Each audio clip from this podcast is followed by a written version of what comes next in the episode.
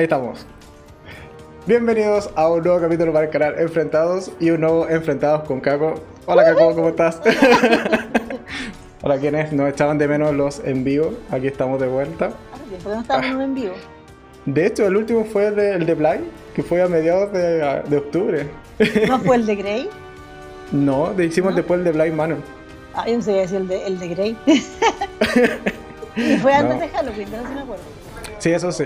Sí.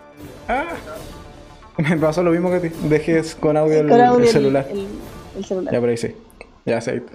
Eh, hoy día de Alienist. Sí. Tú me retaste a ver esta serie porque yo no la había visto. Y dijiste, oye, se acaba de estrenar la segunda temporada, vela. Vela. Y yo hice caso y vi las dos temporadas.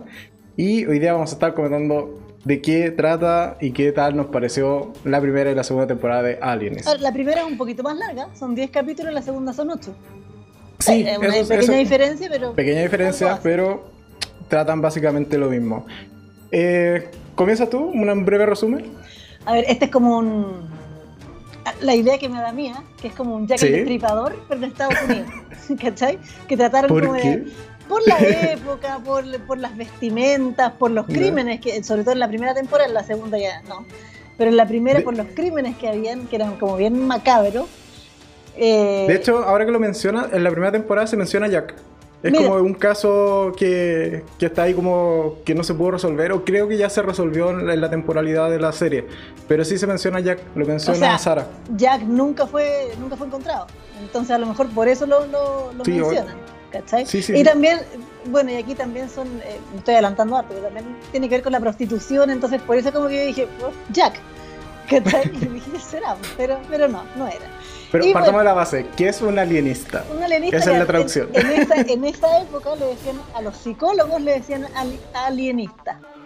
Sí. A, eh, como un nombre psiquiatra, extraño. un nombre, bien, un nombre bien extraño, exactamente. Sí, a ellos le decían alienista. Sí, de hecho, al principio de... Está pasando una ambulancia por tu Sí, casa. por mi casa. De hecho, al principio de cada capítulo te mencionan, o hay como un pequeño texto que te dice como en explica. 1900 y tanto, o en 1800 y algo, los alienistas eran tales personas. Que es Claro. básicamente un psicólogo del 1890 y algo, que es más o menos donde está ambientada esta serie. Que de por sí es una serie eh, histórica o que es de época, De básicamente. Y se eh, desarrolla en el, en el Nueva York de, como ya se llamaba, la década del 90, pero del 1800. Claro. Como, Sí. esa es la idea. Y efectivamente, o sea, la primera temporada y también la segunda es básicamente como este alienista o psicólogo. Ahí vamos a ver cómo lo vamos a ir llamando a lo largo de la- No, del capítulo. tiene que ser, va- va- Para mantenernos con el título. Con el título ya. Este alienista eh, ayuda en- de cierta manera a resolver ciertos casos o ciertos crímenes. En la primera temporada vamos a tener un tipo que asesina a niños, básicamente, niños que se prostituían y tienen la característica de prostituirse de- eh, vistiéndose de mujer. Claro. Y en la segunda temporada vamos a seguir a un asesino en serie de bebés. De. Básicamente. Exacto. Que como fue, es- que fue bien fuerte ¿ah? cuando vi la, la primera escena que A ver, no es que... Sí, a mí me gusta todo lo macabro y todo, pero ver una guagua muerta para mí fue como, ay no, qué atroz. Ahí fue como, no, qué pena. Sí, Y ver bueno, cualquier hasta otra aquí- cosa me da lo mismo, pero esa guagua fue como, ay, Y pobre. hasta aquí llega el, el capítulo sin spoiler, porque ahora vamos con los Claro, por spoilers. supuesto, vamos con todos los spoilers. así que si no lo Igual que visto, siempre, deben todos los irse. enfrentados. Nah, Claro, no, así nos vamos a quedar sin nadie. exactamente. Es verdad. No, pero que igual que en todos los enfrentados, siempre hacemos el- el- la aclaración de que evidentemente son con spoilers, vamos a comentar las tramas, vamos a comentar qué nos gustó, qué no de cada uno de los personajes, así que bueno, Exacto. si no la han visto, igual solemos demorarnos incluso a veces en hacer las reviews de la de una serie, de las películas, esperando un poco que la gente pueda verlo, así que Claro. Eso, de hecho esta eh, segunda temporada se estrenó hace como dos semanas más o menos Como dos tres en semanas, Netflix. sí. Sí, dos o tres semanas en Netflix. Y la primera temporada es del 2018, así que bueno, al menos la primera temporada ya hubo tiempo de verla. O sea, yo, yo como te contaba, para hacer el enfrentado yo hacer un resumen porque la verdad, yo la vi en 2018 y no me acordaba, pero de nada, de nada, de nada. De hecho, cuando vi el resumen fue como, me fui acordando como de ciertas cosas, y ah, verdad. Y la vi a principios del 2018, eso lo tengo clarísimo. Abril, mayo del 2018, entonces la verdad que la memoria es frágil, entonces no, no me acordaba de muchas cosas. No, te creo totalmente. De hecho me pasa con, eh, no sé, a veces cuando eh, la gente que visita el canal comenta así como los primeros videos de las primeras series o películas, también a veces como, mm, no estoy seguro de acordarme 100% de qué pasaba. Ya. también porque veo muchas películas y muchas series todos los días prácticamente. Entonces sí, se va acumulando la memoria. A menos que sea algo favorito para nosotros como Grey's Anatomy, digamos. Entonces, y que ni siquiera, que igual he perdido muchas, muchas, muchos recuerdos de, de Grey's Anatomy. Sí, de las primeras temporadas. Tengo, tengo, como lo macro, pero si me preguntáis detalles. así como, dime con, con, quién ha, ah, no sé, con quién ha pasado tal personaje, ah, con quién ha estado en pareja. No, imposible, no sería imposible, capaz. Exacto. Mira, lo te mencionaría la última. Mejor lo podría decir eso, pero no sé, po, cuál fue el caso más emblemático de Mer o qué pasó con tal capítulo. Mm. No tengo a lo sumo te acordáis de los finales de temporada, pero bueno. O sea, por no, me acuerdo, no me acuerdo de qué se murió el Denny. Sé que se murió, pero no me acuerdo de qué. No sé qué Denny Duquette sí. tenía lo del corazón, ¿no? Creo que tenía un cáncer, no un CEO. Algo, le estaba esperando un trasplante, algo así, creo. Ah, no, no, estaría tan seguro tampoco. ¿Viste? sí. Gracias, Denny. nos diste un buen capítulo. Sí, gracias, Denny. y nos diste una clínica. Y nos dio una clínica también al lado del, del hospital. Ya. Pero ya, vamos de lleno. Ya. Eh, suficiente de relleno, ¿cuánto llevamos? Ya, llevamos como 10 minutos de relleno. Muy bien. Ya se ha sumado gente, así que vamos de lleno. De Aliens, los protagonistas. Tenemos Básicamente, exacto, tres protagonistas. El primero que es el señor eh, Laszlo, Laszlo Kreiser, que es el alienista, es este psicólogo. El protagonista, digamos. El gran protagonista, que está interpretado por Daniel eh, Brühl en este personaje, que es un tanto extraño. es como este, este psicólogo, estereotipo de psicólogo que intenta como constantemente estar estudiando a la gente, viendo su comportamiento. También hay que entender que estamos en el 1890 y algo, y que la psicología tampoco está muy desarrollada. De hecho, mucha gente lo trata como charlatán, de que todo lo que hace. exacto. Exacto, casi como un loco más que tiene esta fundación Chrysler donde cuida niños y que por eso en verdad se ha hecho conocido dentro del medio. Y eh, lo vamos a ver constantemente acompañado de eh, Sara, que es Dakota Fanning, eh, que es un personaje que me encanta. de hecho, cuando lo empecé a ver, te lo dije, fue como, mira, hay protagonista rubia, listo. Serie que me tiene ganado. Que eso en la primera temporada es como la secretaria, asistente y el último eslabón de la cadena alimenticia de la policía de, Nueva York. Claro, hay que pensar en la época también que las mujeres no eran, o sea, la mujer era nada. de hecho, no tenían derecho a voto. No, pues, En la segunda temporada, parte de la trama es que están peleando por el derecho a voto, recién. Recién, claro. Entonces ya, ya, es, ya es importante que haya eh, trabajado en el cuerpo de policía. De hecho, es la primera mujer en trabajar en la policía de Nueva York.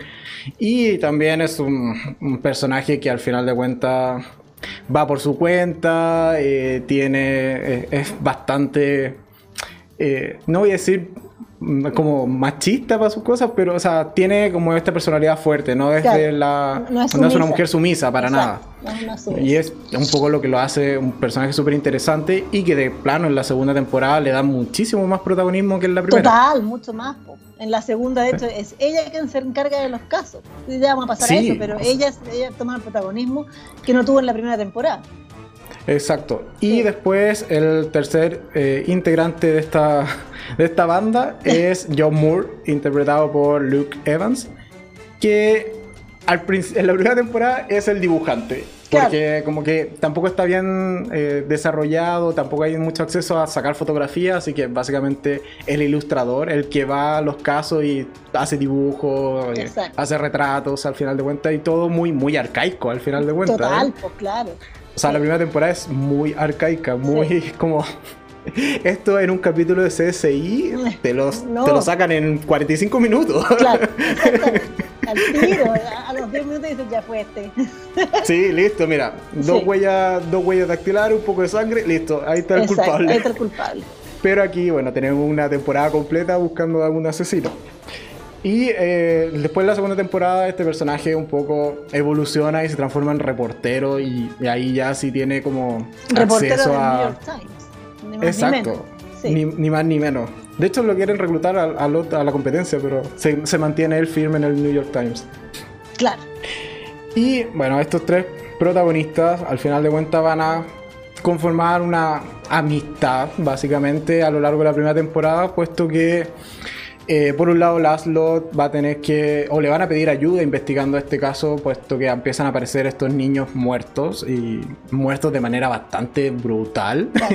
Sí, están como medio cortados, con lo- le Sí, sacan porque los el tipo, el tipo, o sea, por un lado estaba todo lo que es esta suerte de ritual de mutilarlos, eh, sacarle los ojos, como tú señalas, pero también el, el asesino se los comía, por lo tanto ahí como Claro. que le faltan partes de, de piel, etcétera. Entonces es un asesino un tanto macabro de la primera temporada. ¿Viste? Ahí tiene también como la similitud con Jack el Destripador. Que si bien Sí, Jack no se sí. comía a las víctimas, pero sí le sacaba parte. Sí, totalmente. Sí. De hecho, hay un hay una parte de un capítulo donde encuentran como el frasco con todos los ojos y es como, ah, Sí, me acuerdo qué de eso. desagrado. Eh, qué desagrado. Y bueno, van a formar esta amistad. De hecho, eh, a los tres les van a ir pasando distintas cosas, puesto que eh, se van a tener que enfrentar básicamente a toda una cierta corrupción que hay. y Es evidente una corrupción que hay en esta, en esta ciudad. Total, Y principal- principalmente por el capital Connor, que es el que dejo acá abajo en la, en la imagen que es el actual capitán de la policía que está por otra de otra forma coludido o asociado a la aristocracia y en verdad va a tratar de ocultar todos los crímenes, va a intentar ocultar al, al primer sospechoso Claro. de, de estos asesinatos. Y está el personaje que a mí me encanta, que es el ex jefe, el ex jefe eh, de policía, que en realidad es el que manda. Claro. De ex jefe no tiene nada, todo el mundo lo exacto. sigue. Si él dice saltan, cada uno de los policías le preguntan qué tan alto. Exacto. Este es el O sea, ni- bigotón que sale también en la Sí. segunda. Exacto. El, ex, el, el chief, no, ¿cómo se llama? El, el chief Thomas, Thomas Weiner. Claro. Y este personaje también es el, es el nexo, final de foto, ¿no cuenta. es? Exacto. Mm. Es el, es el nexo entre la aristocracia y la policía y es quien evidentemente va a interponerse en el camino de, de Sara, de, eh, eh, de Laszlo y de John, impidiendo a toda costa que se encuentre el primer culpable, puesto que en la primera temporada el responsable o el primer culpable que tienen de estos asesinatos es el hijo de, de una persona de poder. Claro, como de la aristocracia. Sí, que al final de cuentas él lo que hacía era eh, un poco ir reclutar a estos niños eh, que se vestían de mujer, que eran eh, prostitutos al final de cuentas, Claro. pero no es quien realmente los mata. E incluso su madre también pensaba que él era el asesino y en algún punto nos damos cuenta de que no, de que él casi que era simplemente su fetiche y no y muere Pero de hecho, como- nos damos cuenta de la peor manera porque se lo echan. Exacto, de hecho muere a manos de Connor, también Exacto. pensando un poco de que Connor le dice como tú que eres un maldito homosexual y pa, le dispara. Exacto. Porque también era, él era como súper homofóbico, súper racista, es un súper mal personaje muy, Connor. muy mal- personaje muy marcado para la época. Sí, totalmente. Y eh, lo mata, pero después se dan cuenta de que, ups, hubo un error, el Claro, asesino sigue como, suelto. "Oh, me y siguen apareciendo más, más muertes. Y dentro de otros personajes adicionales que vamos a tener están el- los hermanos que investigan, que Sí. van a ayudar en su momento a... Ellos también eran parte de la policía. Y los Exacto. como que los mandan a ayudar. Sí, está Marcus, que es el que está acá abajo en la fotito, que es el, el joven o el, el, el blanquito, o sea, el Claro. de... El, ¿cómo se llama? el caucásico y el hermano que es el moreno que es eh, Lucius Claro, estos dos son hermanos y, eh, si mal no recuerdo, eran judíos. Y también como que por eso eran un poco discriminados dentro de la policía. Y también porque eran un poco estos chicos que querían innovar, querían como buscar nuevas formas de investigar, um, basarse más en la ciencia y no tanto en el yo tengo la intuición de policía de 30 años de servicio y ese es el asesino. No, ellos más bien trataban de buscar pruebas, de demostrarlo a través de la ciencia y por eso también eran bastante mal vistos, pero se unen de manera bastante bien al grupo de Sarah, eh, Chrysler y John. Así que son un buen añadido estos dos personajes.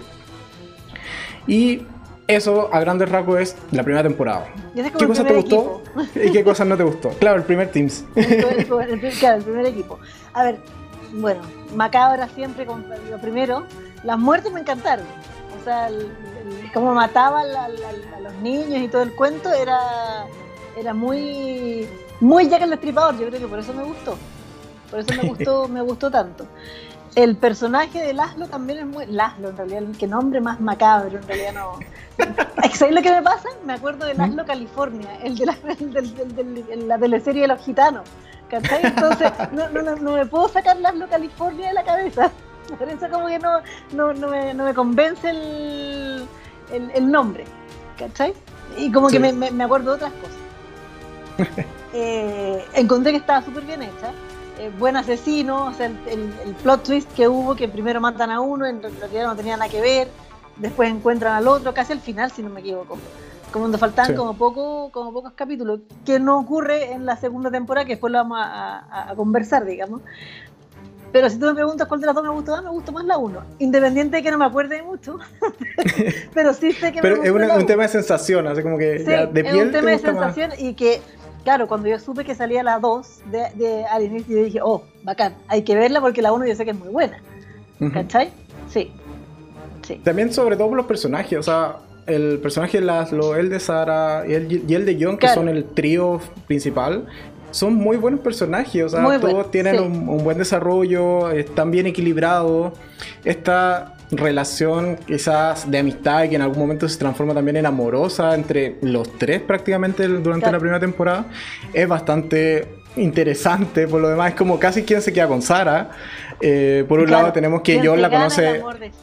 Exacto, John la conoce hace mucho tiempo, es quien se la presenta a Laszlo, pero tiene como todo este miedo de eh, no querer comprometerse, básicamente. Por otro lado, Sara también es una chica muy independiente que no necesita un hombre para nada. No es la justificación del personaje el necesitar una mujer, o sea, un hombre al lado.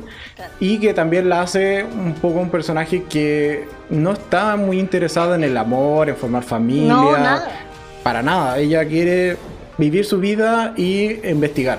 Bueno, al final de cuentas, te, voy a hacer un comentario como bien, bien machista, no, lo debería decir Comentario expresado por ti. pero ella es muy hombre para la, para la época. Es un personaje sí, totalmente. es un personaje súper masculino, o sea, se salía de toda la norma de lo que eran las mujeres en esa época, que prácticamente las minas se criaban para casarse. O sea, no, sí. Y no había, no había otra cosa, no había estudio, no había nada. O sea, las mujeres no hacían absolutamente nada más que casarse y criar los hijos, nada más. Exacto. Pero ella no, pues ella quiere, ella, y de hecho ella dice en algún momento en la segunda, que ella no quiere tener familia, que no está dentro de su de su de sus posibilidades, nada, o sea, no, no quiere. No, totalmente. Y el mismo personaje, Laszlo, que si bien es un psicólogo y como que quizás se esperaba que él tuviese como todas las respuestas y pudiese eh, como identificar súper rápido el, perfil psicológico del asesino. En verdad nos damos cuenta que es un personaje que va constantemente tropezando a prueba y error y se equivoca muchísimo, se rompe en algún punto de la temporada, sobre todo cuando eh, muere Mary que es la... que, muere su, como su... Eh, muere su, su, primer amor, o sea, es como, o al menos el amor que nos muestra en la temporada, que era una chica rescatada por él, puesto que, si mal no equivoco, había cometido un asesinato o algún crimen había cometido esta chica, que además era muda y trabajaba, y trabajaba en su casa como asistente. Eh, mucama, no sé, al final de cuentas, ama de llave, y eh, se termina enamorando, pero la terminan matando y ahí es cuando se nos desmorona todo el personaje de, de Chrysler que pierde toda su voluntad, ya no quiere seguir con el caso, se da cuenta que se ha equivocado muchas veces. Claro, y ahí tú Entonces, y decís, en realidad el psiquiatra sí se puede desmoronar. claro, totalmente, te lo muestran súper humano al final de cuentas a ese personaje. Y sobre todo con el mismo, ah, esto que no, no hemos comentado que Chrysler tiene una eh, deformidad. No, no es una, discapacidad. Tiene una discapacidad, gracias. que eh, a lo largo de la temporada, de hecho cuando lo empezamos a verla, yo te pregunté, oye, ¿en algún lado se dice que? Y tú me dijiste, pucha, no me acuerdo, creo que sí. Y sí, efectivamente te cuentan cuál es su discapacidad. Él básicamente tiene el brazo derecho como incapacitado o Claro. con muy poca fuerza y movilidad. Y al principio, de hecho hay una escena donde te lo muestran que está como súper delgado y se nota que no tiene mucha musculatura. Que es como la escena donde se le ve como sin camisa. Y después tú dices como, ah, ok, debe ser una malformación, algo de nacimiento. Pero a lo largo de la temporada nos vamos dando cuenta y después nos enteramos de que en realidad es que el padre lo maltrataba cuando era niño Claro. y entre esos maltratos le rompe el brazo, se lo quiebra y no se lo tratan adecuadamente. Al final de cuentas él vive con la marca de ese maltrato de su Exacto. padre durante toda su vida y trata de ayudar a los niños que también son maltratados. Claro. Sí, ese era como su, como su karma. Y seguir cumpliendo con eso, digamos. Seguir tratar de ayudar lo que más podía. Sí, y ahí de nuevo nos damos cuenta de que es un personaje muy humano y está muy bien retratado en la primera temporada. A mí me gustó muchísimo el personaje de Laszlo, pero en la segunda sentí que lo dejaron un tanto de lado. O y sea, en la dieron segunda pierde todo protagonismo. Encontré yo. Total, Es sí, como total que- protagonismo. Es como que sale en la serie, pero así como ya chuta, tiene que salir este loco porque es el alienista, no se olvide. Claro, porque la serie tiene su nombre, Claro, porque pero... la serie tiene su nombre, pero en realidad en la segunda temporada todo se centra en Sara. Y Esa- incluso en, en, en John, incluso en- como en los dos. O sea, aquí no, no. Claro, le tratan de meter un romance a Laszlo, pero como te digo, da la impresión de que, uh, es verdad que este gallo trabaja con nosotros, hay que, hay que meterlo. Sí, Pero sí, y por el lado de Sara, bueno, ella un poco con esta curiosidad de constantemente estar investigando. Sí, en principio hay una escena en la primera temporada donde ella dice, oye, o sea, le da a entender a John que está enamorada de Laszlo, o que le gusta al final de cuentas, que es como esta primera persona que siente interés, o por quién siente interés. claro. Pero eh, investigando qué le pasó a Laszlo, un- eh, llega un punto en que lo confronta y le dice como, oye, tú siempre alejas a la gente porque al final de cuentas tuviste una infancia como traumática con tu padre. Y ahí Laszlo, bueno, no haya nada mejor que ¡paf! cachetazo. Charchazo. no, te, no te metas, no te metas en la vida.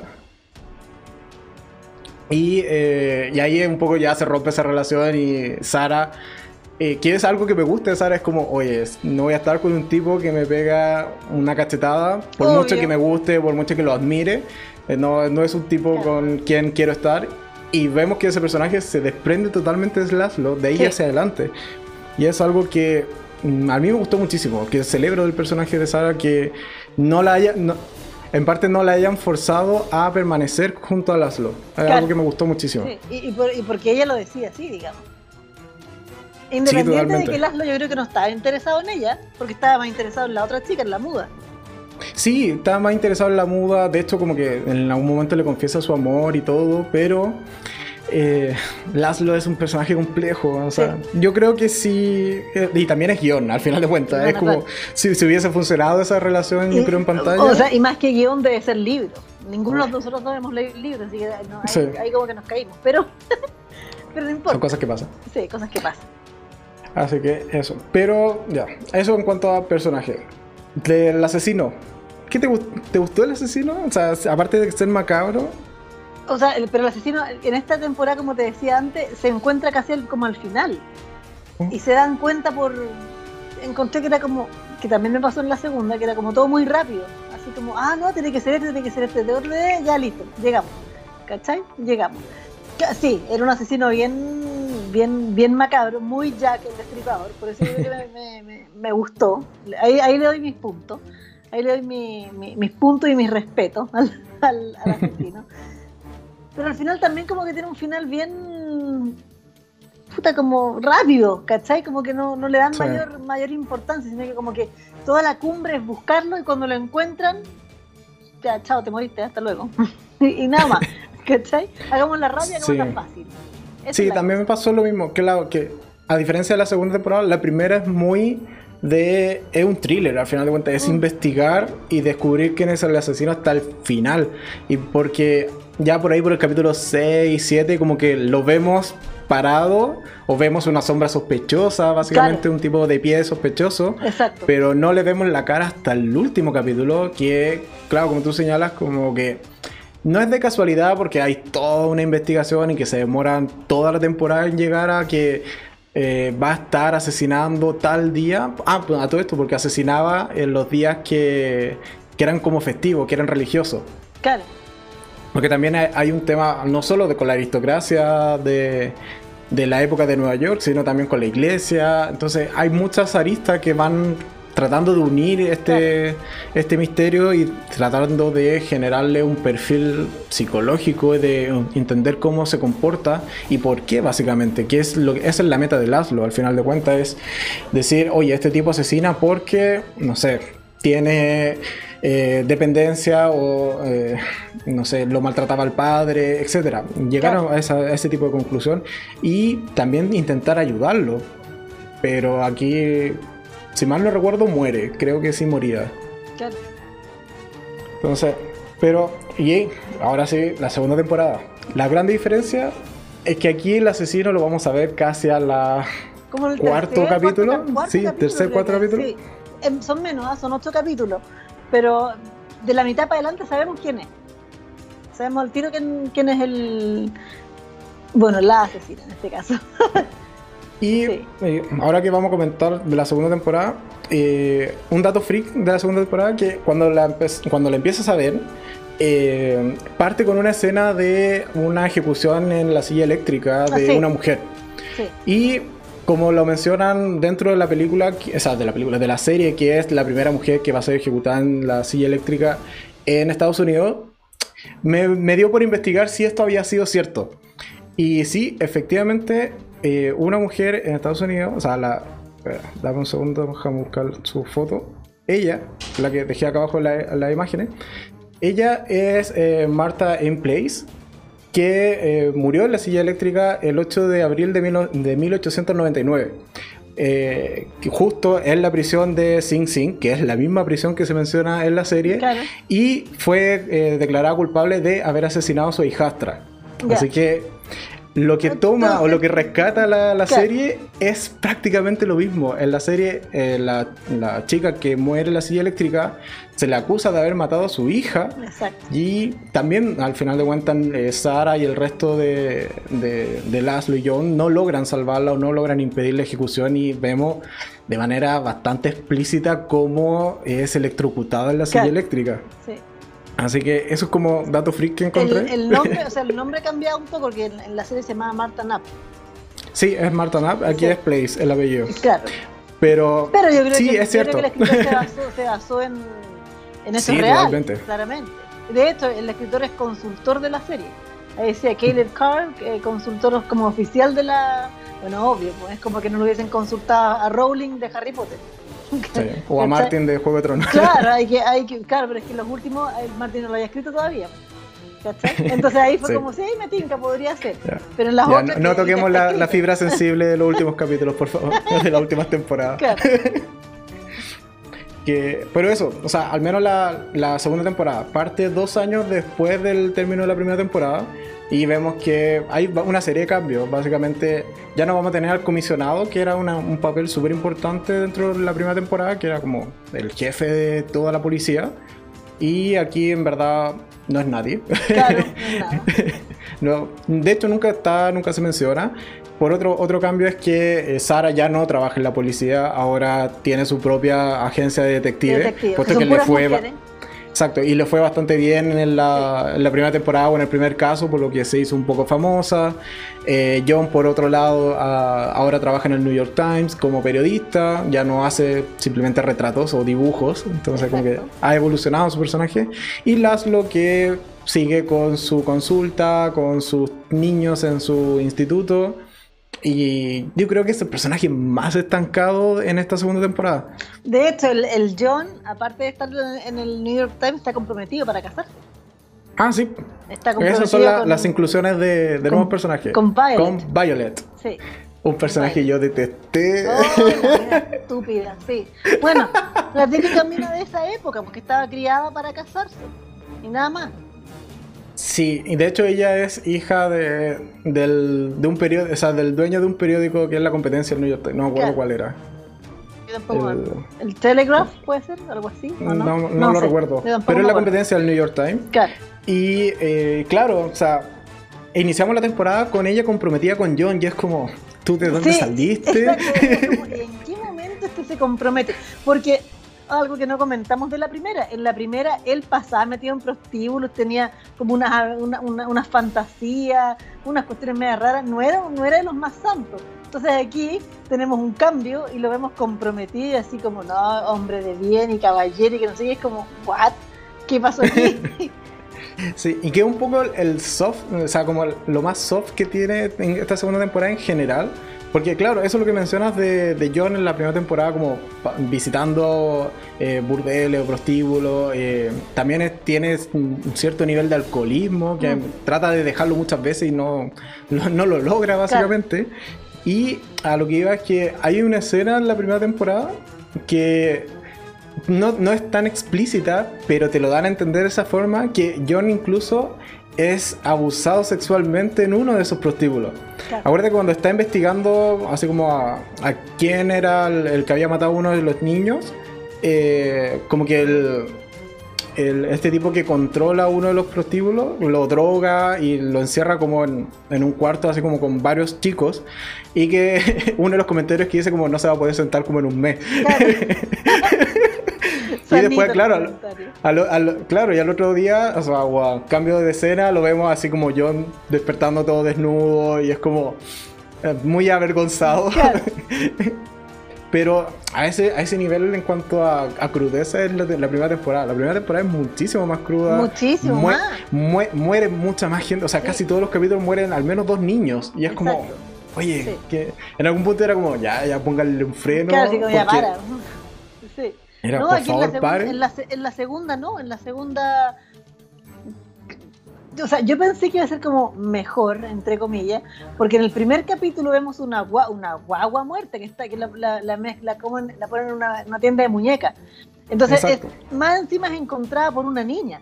Una niña va a tomar la muñeca y cuando la toma, como que algo le sale como un veneno, le salía de la boca y que Sí. que era una guagua muerta, una guaguita de verdad. Entonces ahí yo dije, oh my god, esto se viene, pero rubísimo.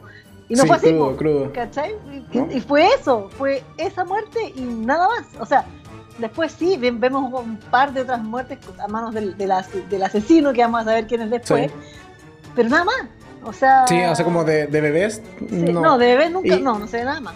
Pero aún así se le, se, le, se le cataloga a este asesino como en serie, porque en algún punto como que te muestran las fotos de otras guaguas que Claro. fueron asesinadas por esta persona, pero en cámara no salen y evidentemente por el tema sensible, o sea, es- Sí, claro.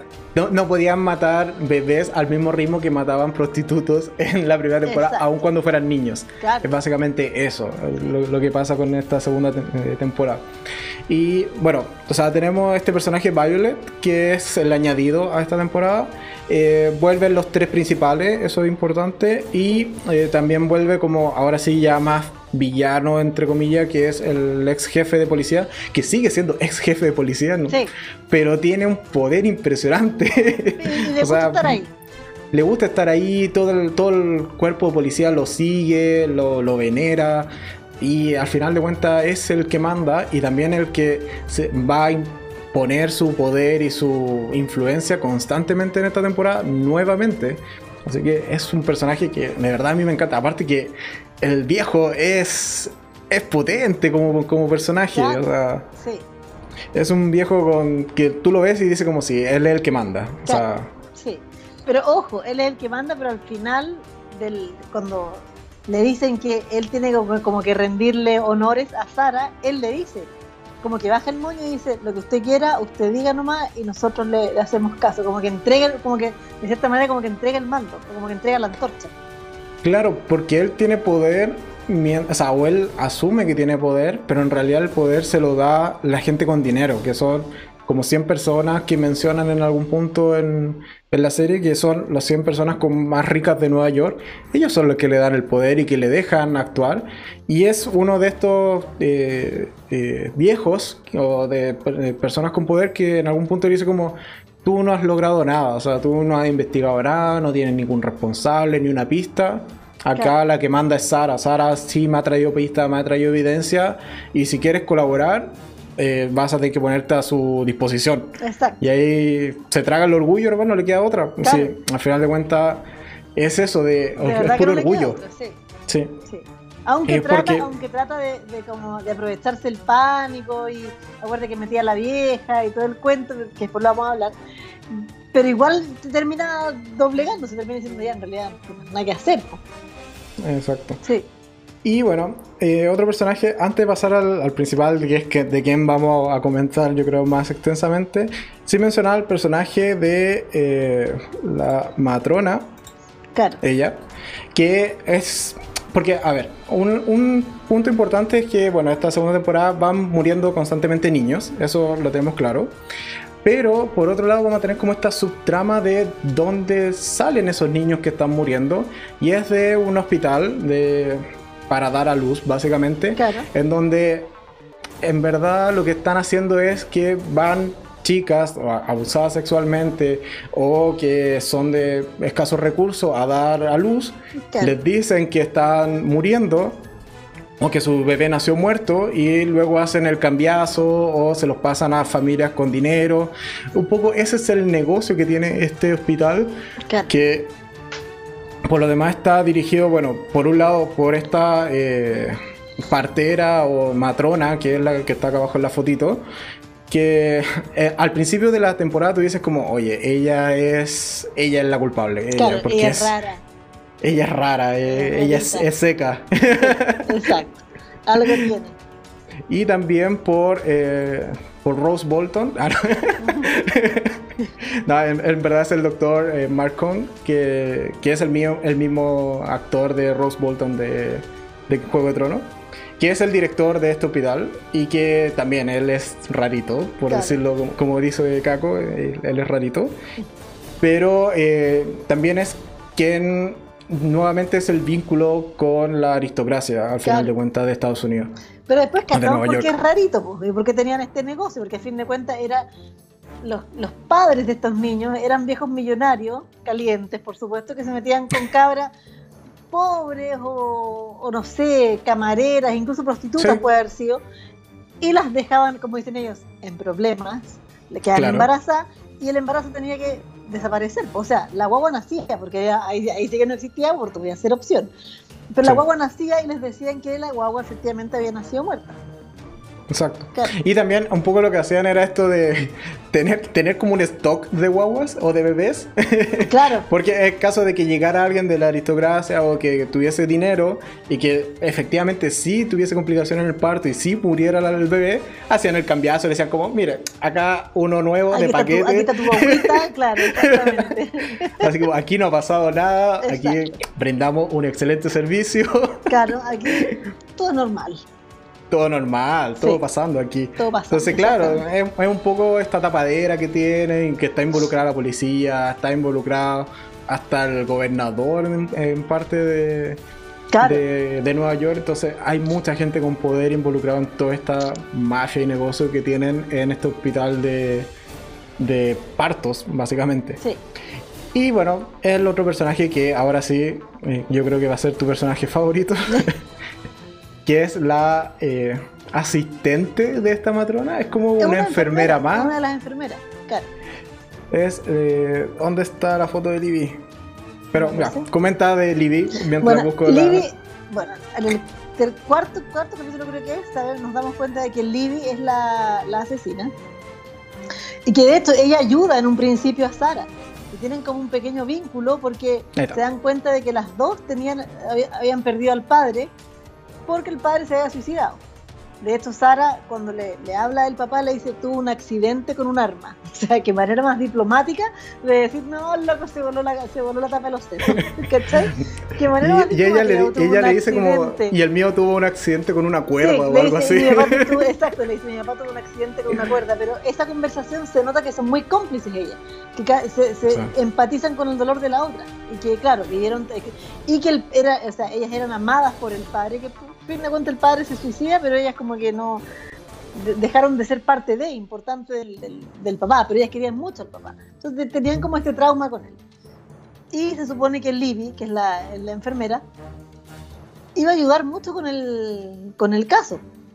Y le daba pistas, qué sé yo. Pero Sara mete a una infiltrada al, al, hospital, que es una de sus ayudantes que casi se va por otro lado el ayudante, porque cuando descubre... en las dos temporadas pasa lo mismo. cuando nunca ellos no son confiables para los infiltrados. Yo no trabajaría con ellos de infiltrados. ¿Qué onda infiltrados? o sea, siempre en peligro. Sí. sí. porque en la primera temporada el infiltrado era como uno de los niños, que era de los más grandecitos que tenían en el, en el, en el hospital, no, no, no el hospital, en el instituto de Chrysler. Y eh, lo disfrazan de mujer y lo, lo, llevan como uno de los prostíbulos para atraer al, al villano. Y bueno, después tenemos todo, todo una mitad de capítulo súper tenso porque todo sale mal. El tipo, el niño está a punto de morir muchas veces, no sé. Hay que ir a buscarlo, exacto. Hay, hay que buscarlo. Y en esta segunda temporada, bueno, también el, meten como a una de las asistentes. Claro, con la asistente pasa exactamente lo mismo, que se hace pasar por enfermera y se mete al, al, al hospital. Y se da cuenta de que Ah, claro, cuando le hacen la autopsia a esta bobita que encontraron, se dan cuenta que en el estómago tenía leche materna y que tenía veneno. Entonces se dan cuenta y ahí dicen, pero qué onda, qué raro esto. Y ahí nos damos cuenta de que la asesina tomaba veneno, pero tenía que tomarlo con carbón para, como, para neutralizarlo para que no le hiciera mal a ella, pero a través de, la leche materna se lo traspasaba a la guagua. O sea, ya no puede ser más macabro y más, más, más, rebuscado.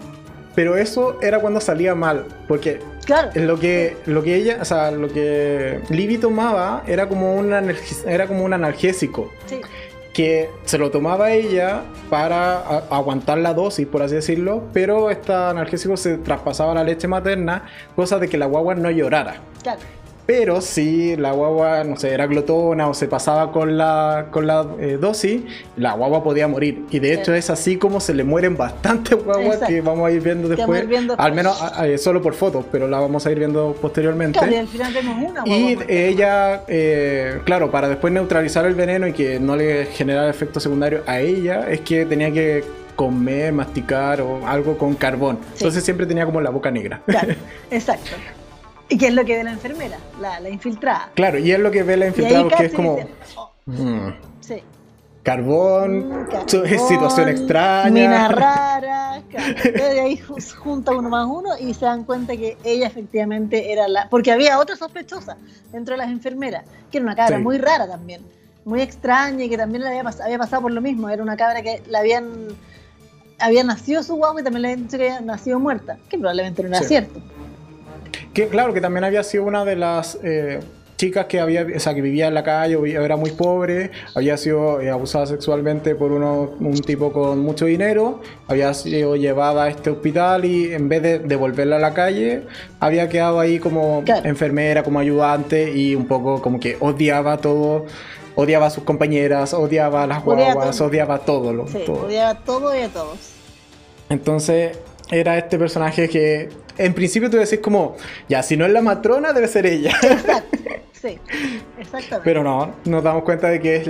En verdad cuando Libby eh, empieza como a ayudar a Sara, yo dije como, yo también, va a ser ella. Yo, dije lo mismo, y dije, ah, mucha ayuda aquí, no, no. Sí, como que no, nadie, nadie tiene buen corazón en Nueva York en 1900, o sea, 1800 Claro, y dije, esto está sospechoso, y claro, tal cual, ella era la, la, la asesina.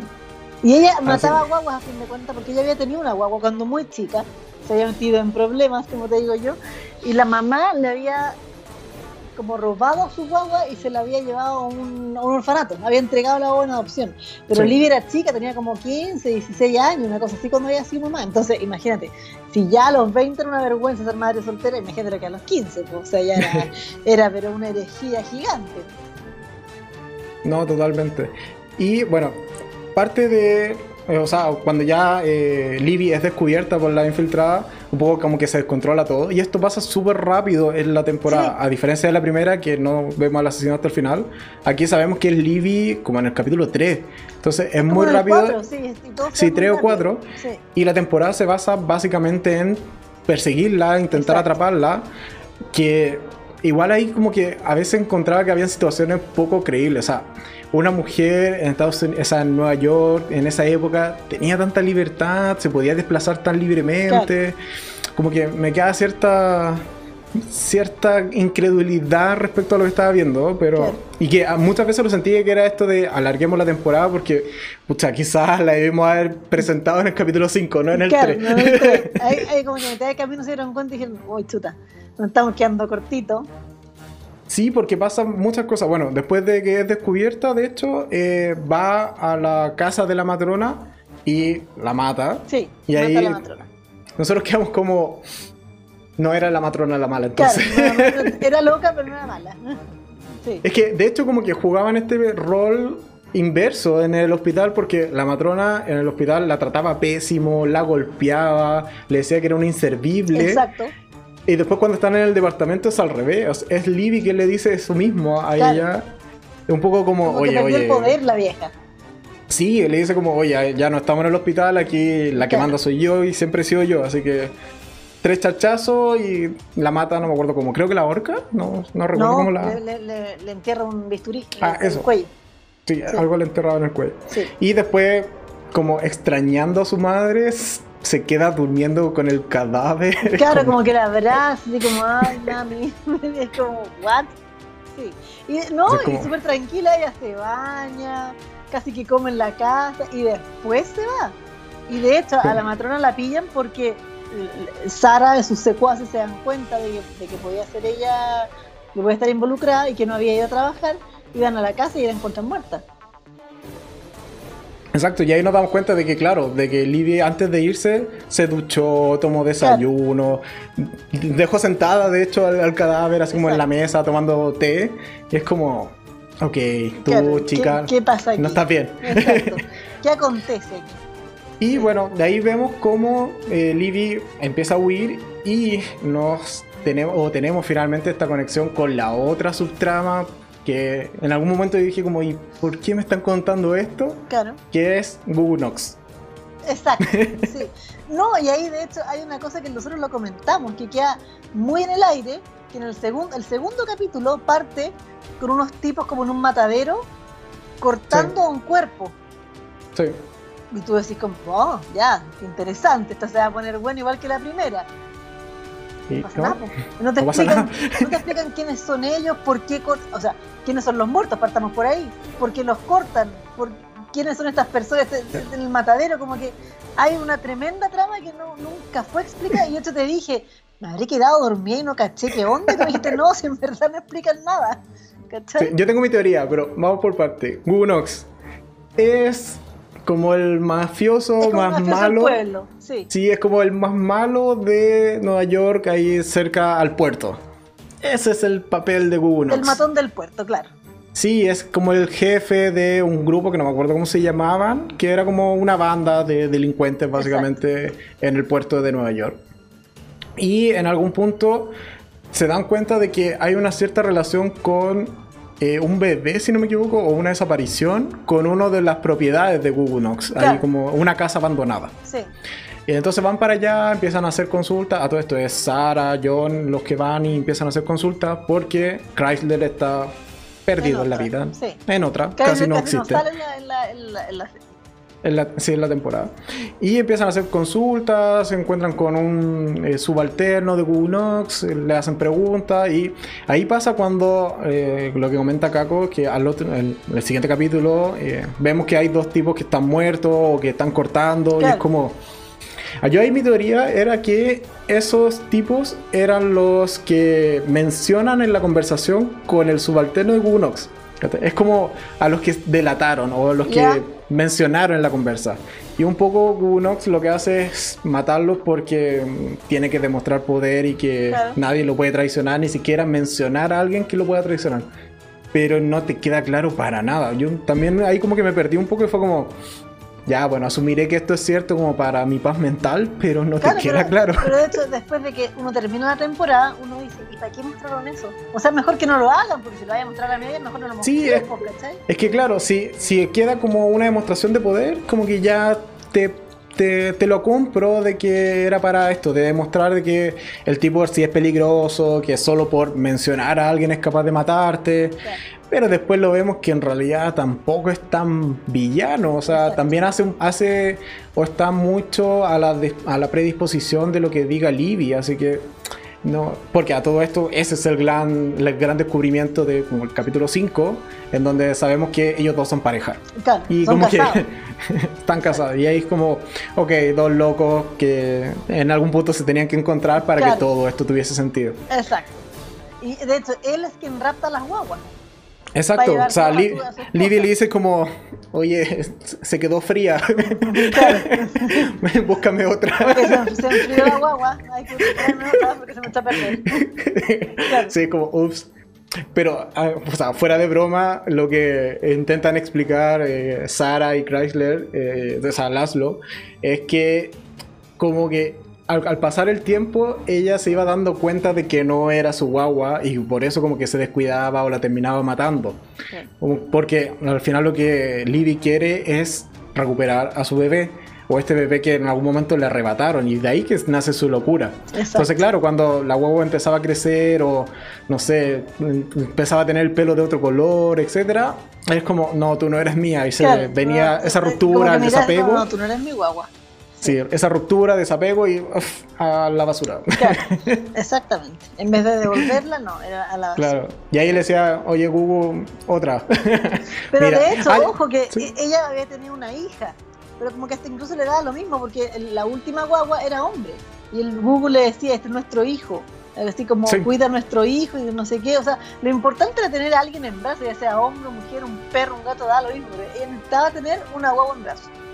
Es que bueno, a todo esto, ¿de dónde salían las guaguas? Es porque iban a una plaza pública. No sé si habrá sido el. El, Central Park. El Central Park, pero sí. es muy probable que sí lo sea. Eh, donde, bueno, ahí van muchas madres con su guagua y ahí como que Libby se ponía en un supermercado, así como a mirar, como, mmm, esa me gustó. Y después le pasaba el dato a, Google y le decía como, mira, tal aristócrata es como, me gusta esa guagua. Exacto. Y iban y se la robaban. Eso era un poco el, modus operandi. Exacto. Y las guaguas, por supuesto, lloraban caleta porque desconocían, o no estaban en su, en su hábitat natural. Aparte las metían en una jaula. Claro. a mí me parecía una idea maravillosa, pero... súper, súper cómodo meter a la guagua en la jaula. Ya, pero al menos no se te arrancaba, o sea... No, claro, o no se te caía. Sí, estaba seguro de que ahí se quedaba.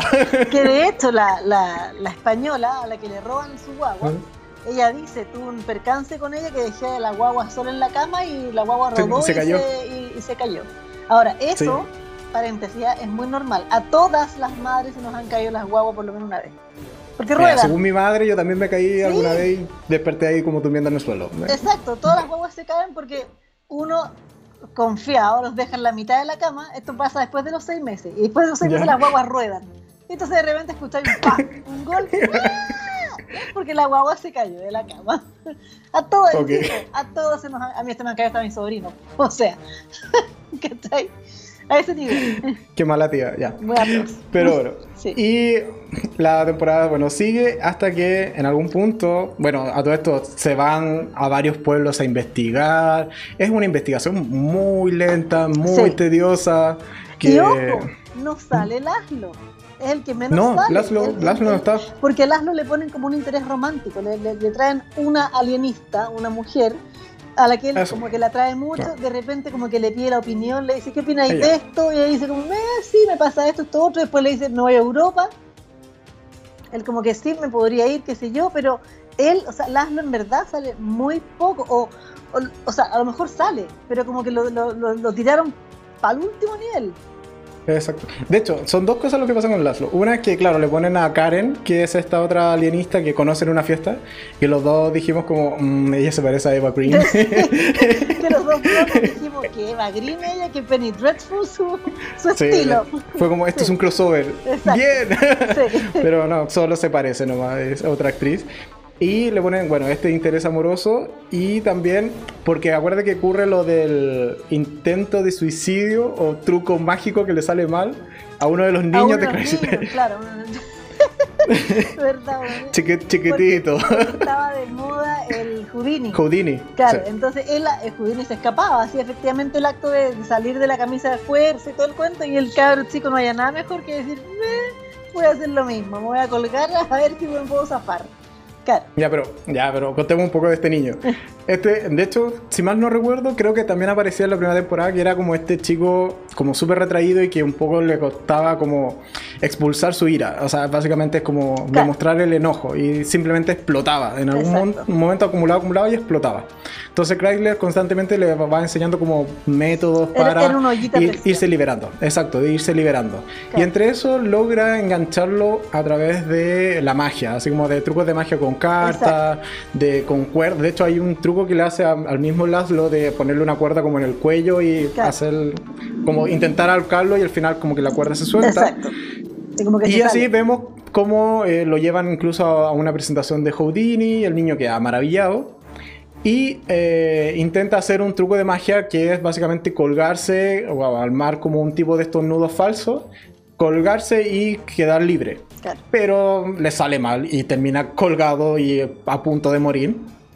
Y como es un instituto psiquiátrico que atiende pacientes de manera psicológica o psiquiátrica, eh, evidentemente le caen encima a Laszlo y le dicen como, oye, esto fue un intento de suicidio, eh, te vamos a quitar la licencia y te vamos a clausurar. O al menos no te vamos a permitir que sigas trabajando, sigas ejerciendo y mucho menos interponiéndote o investigando, ayudando a Sara.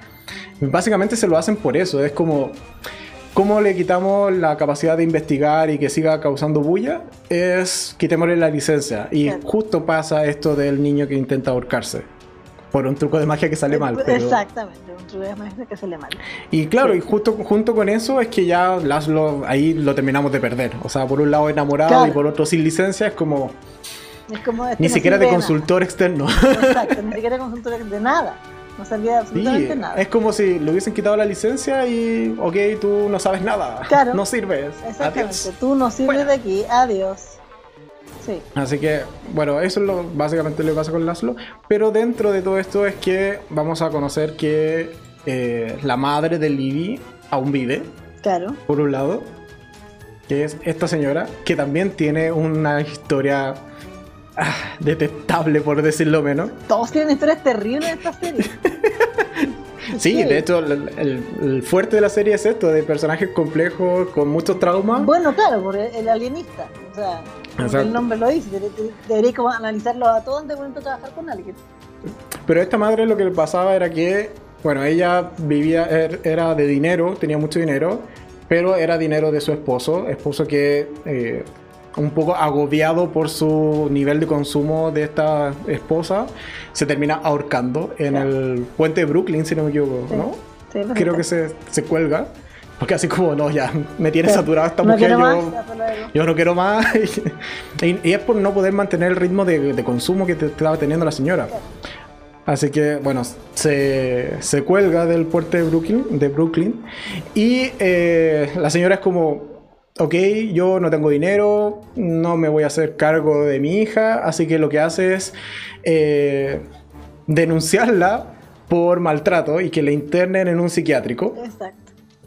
Y para hacerlo más, más creíble, ella misma se autoinfringe las heridas que tiene en la cara. Así como que se araña, llama a la policía y dice como, fue mi hija, llévensela. Mi hija fue como la hija está, me, se la llevan, Sí.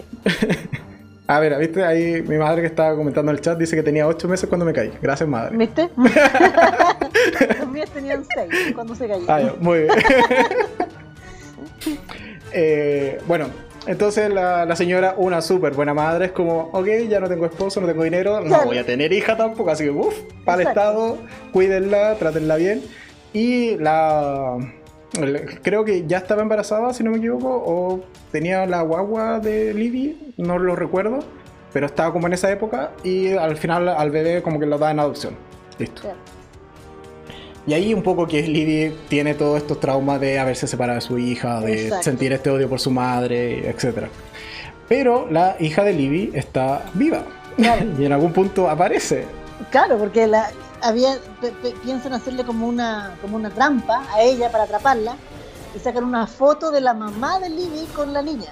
y, la, y, lo, la ponen en el diario. Y ponen así como que la madre de esta niña es la asesina, qué sé yo. La pobre Libby igual es súper sufrida. en los últimos capítulos pasó llorando la pobre. A cada rato. Pero es que está totalmente rota. O sea, por un lado, la traicionó su madre, la, le quitaron a su hija, la mandaron a un manicomio siendo que en realidad no estaba loca. Después llega a esta institución, a este hospital que en realidad no sabemos cómo llega allí, pero asumimos que tampoco llegó como Así como, oye, yo estudié enfermería, quiero trabajar acá. Oye, quiero trabajar, exacto. Entendemos que debió haber llegado quizás por una situación también complicada. Y, y, que aún así ver que en ese hospital se trafica con guau, con bebés o con guaguas. Eh, a todo esto sí, porque acá, bueno, al menos acá en Chile se le dice guagua a los bebés. Yo creo que lo debimos haber dicho al principio, pero bueno. claro, la gente imaginándose, no me acuerdo dónde, en Venezuela, que las guaguas son las micros. Sí, entonces como no, aquí los guaguas son... Las guaguas son, los, babies. Los babies. Entonces, claro, es un personaje que sufre y cuando, de hecho, esa trampa la hace el, ex eh, jefe de policía. Claro. con ayuda de un millonario que le habían raptado el nieto. Sí. Por, eso es que, por eso es que volvemos como a la, investigación. Ah, porque bueno, la trama principal era que a Sara le piden buscar a la hija de este comisionado español. Era embajador. Del embajador de España. El embajador de España. Entonces a esa le, roban la guagua y la mamá después se da cuenta. De hecho, Laszlo la hipnotiza, que ahí es donde, ahí donde agarra cierto protagonismo, pero nada más. La hipnotiza y ella se acuerda de ciertos detalles de cuándo, quién se podría llevar a su guagua. Pero esa escena no me gustó para nada. Porque acuérdate que la están hipnotizando y hay una otra chica que está como pintando lo que están contando. Pero, Juan, te hace un cuadro maravilloso en 5 segundos. Claro, no es como que No, o sea, pobre John Moore ahí como estuvo, no sé, días dibujando la cara del asesino en la primera temporada. Claro. Y aquí la otra chica con, pintura, de, hecho, ni siquiera un dibujo, ¿no? con, pintura, con óleo. Es como te hace un cuadro maravilloso, gigante de en 5 minutos. Claro, y yo dije como ya. Como ya, sale, eso no pasa. esto, no, esto no es Eso no pasa. Y de hecho, Sara también pasa por la, por la hipnosis. Por la hipnosis. Sí, sí, Pasa como porque ella le dice, no le puedo pedir a la señora que pase por esto sin yo saber qué es lo que pasa. Sí. Sí, un poco se pone a prueba, pero, pero, pero sale digo, es como la pasada importante del Aslo y para contar. Bueno, y al final, bueno, ponen esta trampa, o sea, esto, esto, claro, porque desaparece esta, este bebé, que en un principio piensan que es la, la guagua que aparece en el centro comercial, pero no, se dan cuenta que en realidad es la hija de la chica que muere en el primer acto del primer capítulo, esta chica que muere en la silla eléctrica. La Marta. Entonces ahí como que en realidad te dicen como, mm, nos equivocamos, pero... Claro, uy, perdón, pero bueno, se murió. Ya, ya pasó, estará con Dios. Claro, está en el santo reino, no hay nada que hacer. Sí, como, lo sentimos, le vamos a dejar una corona de flores. No hay ninguna culpa y nada. Es como. No, nada, claro, mismo. Oh, la cagamos, matamos. Nada, nada, nada, nada. De hecho, el doctor eh, Marco, cuando lo, lo, cuestionan por eso, porque dicen como usted dio la orden de, de matarla, dice como, mira, la evidencia decían que era ella. Claro, exacto. Mira, no había una guagua. Cero culpa. Puta, tendría que haber sido ella, pues sabíamos, ¿qué, qué, qué más vamos a esperar? Sí, ¿Qué iba a hacer yo? No, soy una simple persona. Mira, esa es otra cosa que tampoco se cerró, el tema del hospital. Como que en esta temporada hubo muchas cosas que, que, no se explican o no tuvieron cierre. Porque te dicen, bueno, y, este hay, hay, un momento en que hay una fiesta, que es la fiesta de compromiso de John, de hecho, y que llega una de las chicas del, del, del, hospital a encarar al tipo con el que estaba acostando y le dice, tú me dijiste que me amabas y que no sé qué, la tratan de parar, se la llevan. Pero la historia llega hasta ahí, pues. Nunca más, nunca más sí, qué pasó con el hospital. Pasa a segundo plano. Pasa a segundo plano totalmente. También este, hay un tipo que visitan en algún punto como para tener pistas de, antes de descubrir a Libby, que es como tú quién eres, por qué apareciste. No, no, sé si te acuerdas que era como un tipo que vivía como en un granero o como en el campo. Y era como, ¿por qué? ¿Para qué? mira, ¿cómo será que ni siquiera me acuerdo del, de, la, cómo van a la relevancia que no me acuerdo del tipo?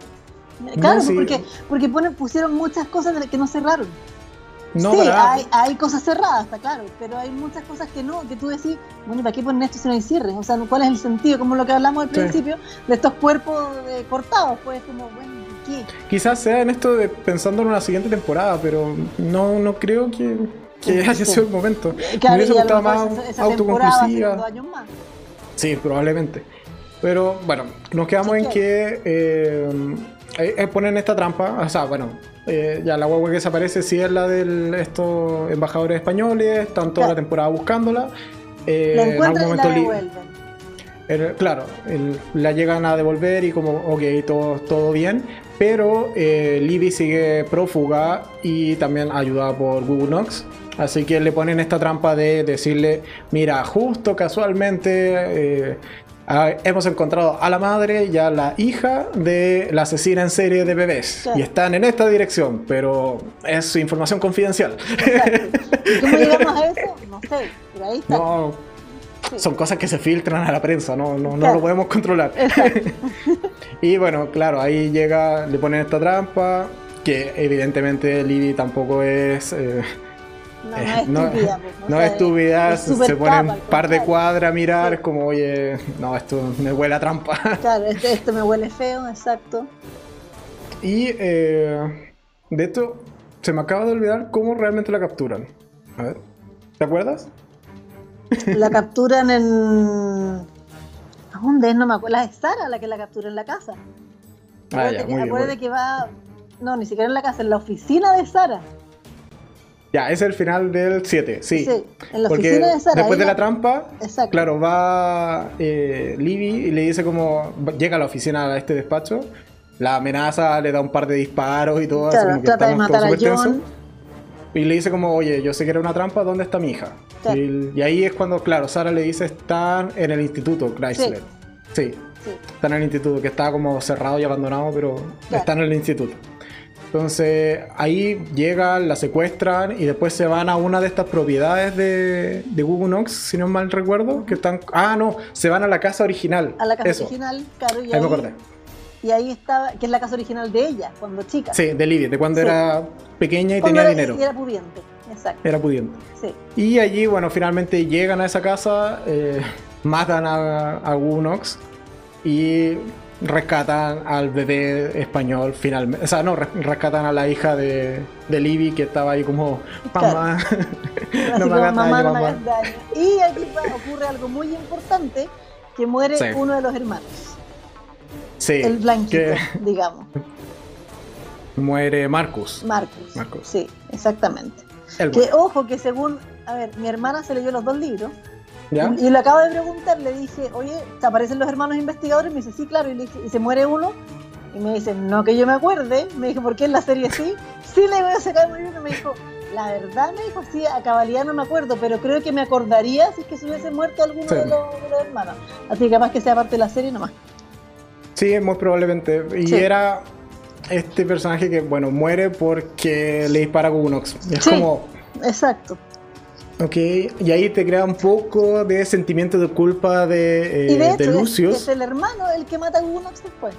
claro, así porque como de hecho eh, el, bla- el blanquito, por así decirlo, eh, o sea. Marcus muere porque Lucius no le dispara a Gunox en primera instancia. Claro. Como que es este policía bueno que no quiere matar a nadie, Claro. no quiere disparar su arma y por eso muere el hermano. Y después, cuando ya sí se encuentra con Gunox, es como, oye, mataste a mi hermano, chao la moral y tres Claro. disparos y para la casa. Pero sí, también es una muerte que cuando pasó fue como, mm, ok. Pero así como, ¿y por qué? ¿Y por qué se muere? Qué pena. sí. Sí, era como, hay que matar a alguien. Ya no podemos matar a Chrysler porque que- puta, la serie tiene su nombre. Dijeron, hay que ser un gran Grey's Anatomy y matar a alguien importante aquí. Para ver si Sí. la cosa aprende, ¿no? Y bueno, muere uno de ellos y lamentable. De hecho, era, bueno, era una buena dupla. A mí me gustaba esto de que como que sí. trataran de ponerle eh, cerebro a la investigación, de era- ir era con la ciencia.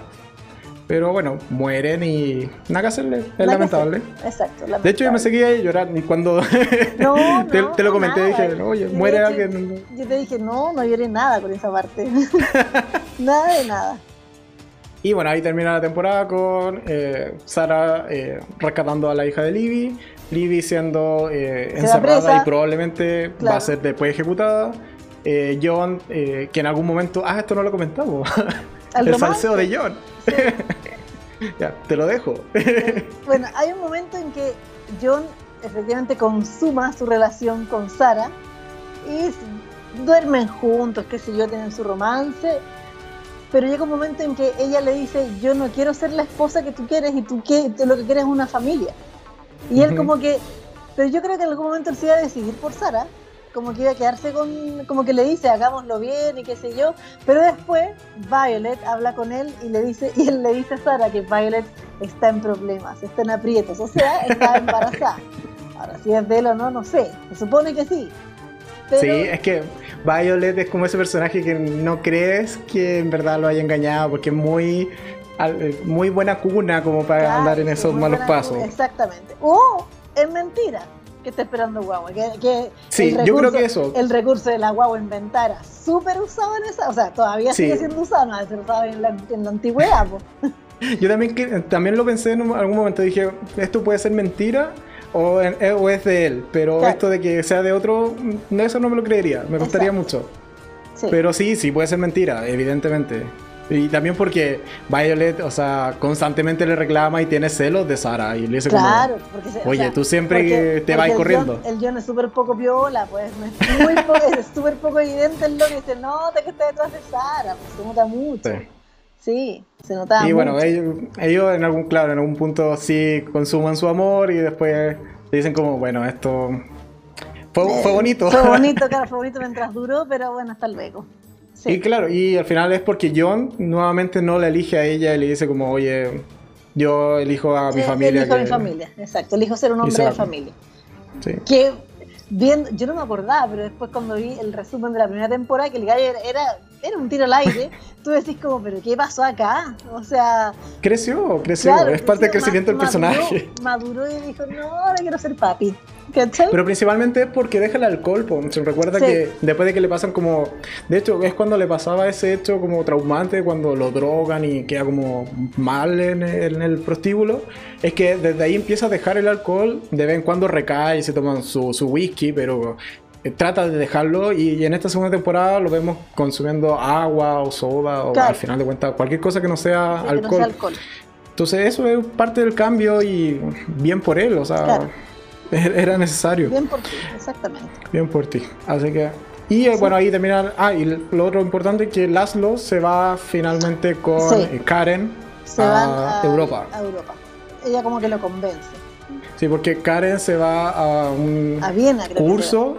Sí, se va como un Freud, curso sí. con Freud. Exacto. O sea, Cuando lo mencionó fue como. no, sí, no podéis decir que no frente a eso. Es como loca, sí. O sea, ándate con el padre de la psicología, por favor. Sí. Sí, hoy en día en verdad Freud como que no es muy querido, pero No, en ese claro, tiempo pero sí. en, ese- en esa época era, era, era un dios, obvio. Sí. Sí. Y ahí termina, De pero hecho- como que, y de hecho termina como que los tres se reúnen en un restaurante, están comiendo los tres y como que se despiden. Sí, o sea, es como. Seguiremos, nos veremos, no sé, en un par de años Claro, más cuando hagamos la siguiente de temporada. la vida, capaz que nos reencontremos, capaz que no. Exacto. Sí, de hecho, es un tema importante, que, o sea, un algo que me gustó de esta serie es que te mencionan como estos personajes importantes, así como eh, JP Morgan, eh, o personajes como importantes de Estados Unidos O que sea, son parte de la historia. Sale Teddy Roosevelt, que fue... Sale, exacto, sale Roosevelt, entonces como que, Exacto. que esté bien ambientada, me como, gusta. "Ve, Mira tú. Sí, es como, Sí. ok, no, es- no es tan ficción, o sea, que te involucren estos hechos como más reales o personajes Claro. importantes y que sean reales de la historia. Me, también me gustó en su momento cuando lo empecé a notar. Así como, oye, ese es JP Morgan, yay, yo a él lo Claro. conozco. Exacto, a mí me pasó He con- oído hablar de él. A mí me pasó con Roosevelt. Ah, ya. Y dije, ¿será de Teddy Roosevelt? Y él era, po. Sí, Sí, pues, es el mismo. sí, Así que ese fue, bueno, el resumen de la segunda temporada. sí. Impresiones. Prefiero Primera, la primera. segunda. Pero prefiero la primera porque es más Listo. macabra, nada más que por eso. En- en cont- O sea, Sí. tiene más protagonismo Laszlo, ¿cachai? Que es lo evidente. Aquí siento que, en ambas sí siento que las cosas se dieron muy rápido. Así como que el desenlace, sobre todo en esta, rápido y fácil. O sea, fue como, pero qué onda, aquí no hubo ningún análisis de nada, como que todo se dio rápido, la mina se va presa. Ni un castigo de nada, ¿cachai? Fue como. ¿pero por qué? O sea, la- lo, lo, lo que hablábamos antes, estas cosas que no se cerraron, que, que, Sí. que salen que uno dice, ¿pero por qué muestran esto? En verdad no, no tiene ningún sentido. O sea, lo mínimo que se, que se pide de una serie o de una película es que si tú mencionas algo, que después se cierre eso y sea, chao. No dejar Pa- tanto no, cabo suelto. para no dejar el sí. cabo suelto, exacto.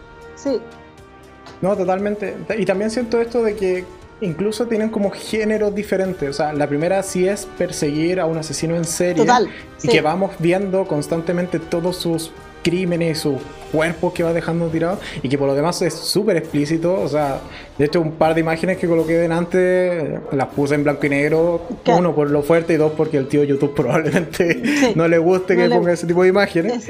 Eh, pero la serie te lo muestra así súper crudo y sobre todo por la forma en que mueren los Claro. niños y que en algún punto se te, o sea, como que siento que ah, se les olvidó que no era tema de que fueran niños, Exacto. como que era un cuerpo más. Exacto, un cuerpo. Pero a los que le faltaban parte estaban mordisqueados, o sea, no mordisqueados, pero al final de cuentas ves cuando en algún- hay escenas donde ves que se están comiendo a, Claro. a uno de los, de los niños, eh, le faltan los ojos, le falta un cuerpo, también lo le mutilaban los genitales, por lo tanto Sí. era E- un... Era fuerte, sí. era fuerte la primera temporada y en esta segunda, claro, ves en el primer capítulo un bebé muerto que es muy igual después a una muñeca que, que encuentran, que es la foto que puse delante, que es eso lo fuerte que hay. O sea, después Claro. tenemos la muerte de la matrona, que es como, ya, ok, muerte de la matrona. Ah, y Pero no el tenemos policía, mayores muertes. el policía que después la, la Libby lo mata, Ah. pero le corta la- el cuello y es como... eh, Y co- hay algo que hemos visto constantemente, entonces Exacto. tampoco más allá o es como tan impactante. La segunda temporada es más de el personaje de Libby, es analizar su personaje exacto, y es ir armando su historia de por qué está cometiendo, eh, por qué cometió esos hechos, porque no, no los vemos en escena. Sí. Entonces, son, yo creo que igual cambiaron un poco el género de la segunda temporada Sí. hacia más eh, desarrollo de personaje, Que a básicamente. lo mejor tiene que ver con el libro, ah, no me cabe duda que tenga que ver más con, con el libro. Sí, es muy probable. Entonces, pero- y eso es un poco lo que nos pasaba con Bly. O Sí. con, con la- con las dos maldiciones. Eh, la primera es muy de terror o muy eh, serie de terror y la Sí. segunda es más bien un romance gótico, como Exacto. lo llamamos en su momento. Aquí te, te da también un poco esta dicotomía. Una Sí. serie muy de crimen y una serie Una muy serie de primero muy psicológica. y después muy analítica. Exacto, muy Sí. analítica. Y muchas de las escenas de la segunda temporada es estar en una pizarra eh, colocando como, no, es que mira, quizás fue abandonado por la mamá, quizás tenía un padre maltratador, quizás es una mujer, quizás es un hombre. Es como ir Haciendo juntando las pistas. Sí.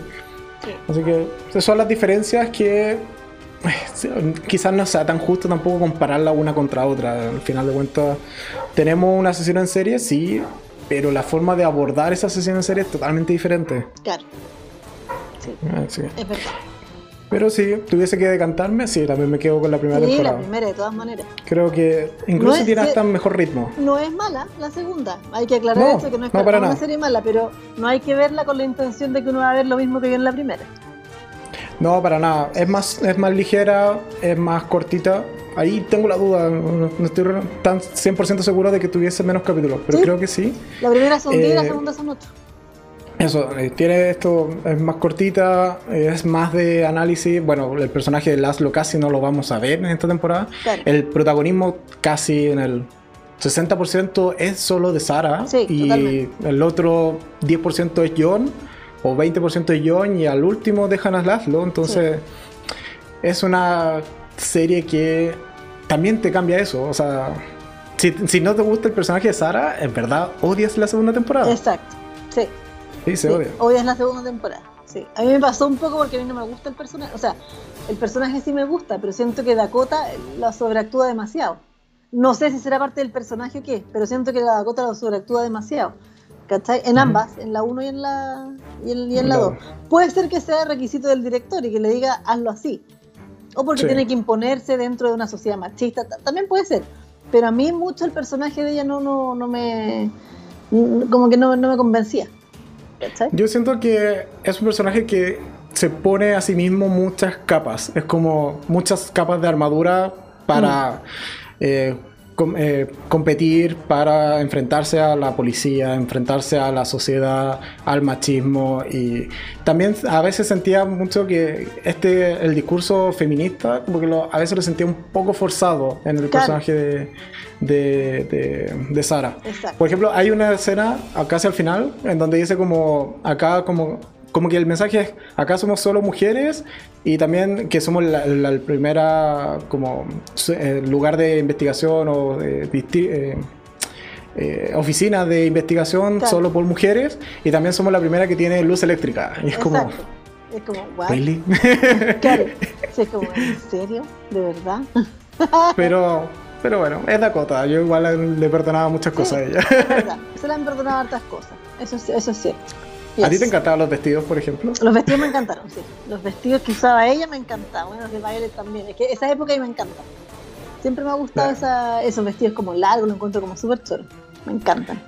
Sí, a mí la, la vestimenta del hombre también me gusta. También. Los sombreros no me gustaban. Eso sí, Ay, probablemente no usaría sombrero. pero el- pero el- el- como Sí, los trajes. los con- trajes, sí. Ah, sí. Están maravilloso. bonitos. Sí, están muy bonitos. ¿Qué más comentar de la serie? Bueno, la ambientación, evidentemente es magnífica. La Sí. recreación de Nueva York está muy bien hecha. O sea, Pero de repente se muchísimo. nota mucho la pantalla verde. Sí, De, de hay- repente sí, pero se, te se lo, te, lo, te lo disfrazan con esto de que tiene mucho humo, mucha suciedad, mucho Exacto. jean. Como que igual Sí. se esfuerzan al menos por- por pasarlo. Exacto. Pero la Sí. recreación de la ciudad también es magnífica. La- los planos que hay, así como de, la, de un Nueva York sin rascacielos, Sí. es, es muy bello. Es Es bueno. muy Y bonito. no, y ojo que tiene rascacielos, pero está el Central Park y se ve. Sí, Yo, a mí me llamó, me Central llamó- Park me ha llamó- estado toda la me vida. llamó sí. mucho la atención que yo dije, uy, qué lindo. Así como sin tanta cuestión grande y ahí está, Central Park. Sí. Y sigue, y hoy en día es, sí, o sea, sigue ahí. El pulmón de, de Nueva York, sí. Exacto. Así que Sí. eso, yo Sí. creo que ya hemos desmenuzado. No sé si el- el- la gente que nos esté viendo en los comentarios quieran ah, hacer preguntas o Hacer comentar al respecto. claro. Pero yo creo que es una buena serie y vale la pena verla. Sí, sobre todo ahora que está en Netflix que, que es súper asequible. Están las Sí. dos temporadas. Eh, la primera es más sangrienta y es un poco más Total. brutal que la segunda. Así Sí. que hay que tener ese resguardo. Que... Pero tiene un buen mensaje, tiene buenos villanos. eh, al final es una buena Tiene serie. buenas muertes, sí. Buenas muertes, sí. En la 1, en la 2 no. No en la 2 sí un poco, pero no tanto como en la 1. Hay la, la 1 cuando está el final de temporada, no sé si te acuerdas, que era como el final de temporada cuando están matando al, al niño así como en el, en el baño, en el baño público. Empieza como a caminar y se ve como los- las marcas de sangre y empieza Sí. a perseguir al, al que estaba observando. Estaba observando, sí. Sí, es buena, como-. buena, buena. o sea, te, caus- te causaba ese miedo, ese, ese Exacto, terror aquí de- no, por pues el personaje. aquí- Insisto, no es una serie mala, pero no, no, no, no provoca lo mismo que provocó la primera. Pero ¿y si viese tercera, ¿la verías? Sí, claro que sí. sí. De todas maneras la vería. De todas maneras, Ya, más ok. que nada por la curiosidad de saber qué va a pasar, qué pasa con ¿Cuál es el nuevo villano? Claro, el nuevo villano, exactamente. Sí, sí, sí la vería. Ah, ok. Sí. Así que no, por mi lado, buena recomendación. Gracias, Cago, por insistirme en verla. Muy bien. Fue una serie que a mí me gustó bastante. Qué. Así que eso, no sé si quieres agregar algo más, como ya para ir Yo cerrando, nada, que yo- llevamos Yo, ya dije todo lo que tenía que decir. una hora 25, yo creo Mira, que ya es, es buen, buen timing para ir cerrando. Exacto. Eh, recordarle bueno, a toda la gente que nos está viendo y que después nos va a ver a posteriori, que eh, yo creo ya mañana eh, es muy probable que esté en Spotify como en modo podcast, también por si nos quieren simplemente escuchar y no vernos así Claro. como mientras comentamos esta serie. Y que también ahí están todos los otros capítulos anteriores. Eh, ¿Qué otra cosa? Bueno, abajo en la descripción eh, enlaces a la lista de reproducción y a las redes sociales para que también eh, me sigan en Instagram, en- sigan al canal en, en Facebook y en Twitter. Así que eso, muchas gracias Cago, yo creo ya para ir cerrando. Sí, Agradecido. A ver cuándo te vemos de nuevo por acá comentando alguna otra cosa. Ya veremos. Sorpresa. Sí, que ahí estaba ahí un poco estresada. Surprise, sí. Yo igual, pero bueno, he seguido. Ahí tengo el- aún el ritmo para eh, mantenerme con el canal un video diario. ¿Ha Exacto. costado? Ha me ha costado, más se- las se últimas puede. semanas, Sí, Sí, pero con orden y disciplina se puede. Y grabando a las 3 de la mañana se puede. sí. bueno, no, hasta la una. eh, y después el otro día café y energética temprano Claro, a la oficina. Y estamos. Exacto. Y estamos. Así que eso, ya. y está. Muchas gracias, Cago. Muchas gracias a todos los que nos vieron. Y nada, nos estaremos viendo en un siguiente capítulo. Muy Y probablemente. Adiós. Bye bye. Chao, chao.